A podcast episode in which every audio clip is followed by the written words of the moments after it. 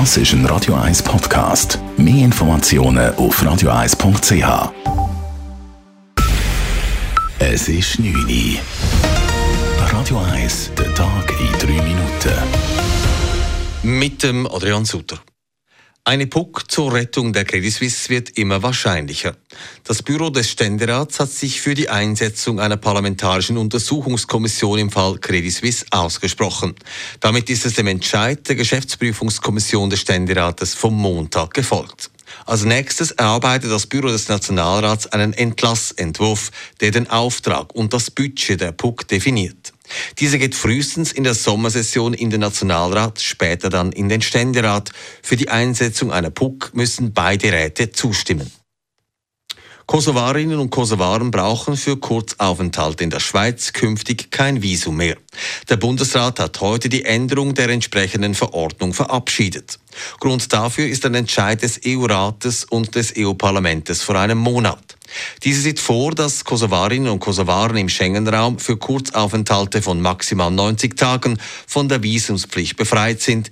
Die Änderung tritt Anfang des nächsten Jahres in Kraft. In den Regionen Emilia-Romagna und Marken im Nordosten Italiens hat starker Regen Überschwemmungen verursacht.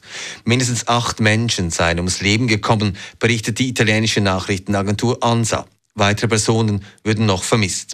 Zudem mussten sich mehrere tausend Menschen in Sicherheit bringen. Die italienische Feuerwehr berichtet zudem von umgestürzten Bäumen und Erdrutschen. Auch in Kroatien auf der gegenüberliegenden Adria-Seite gibt es nach tagelangen Regenfällen Überschwemmungen. Berim Cemaili beendet nach dieser Saison seine Karriere.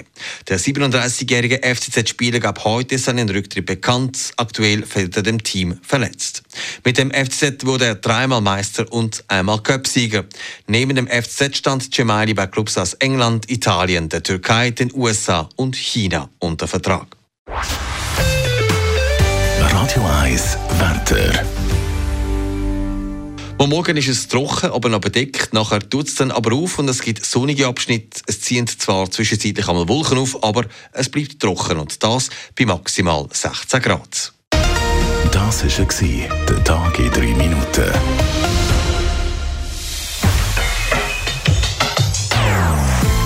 Nonstop. Das ist ein Radio 1 Podcast. Mehr Informationen auf radio1.ch.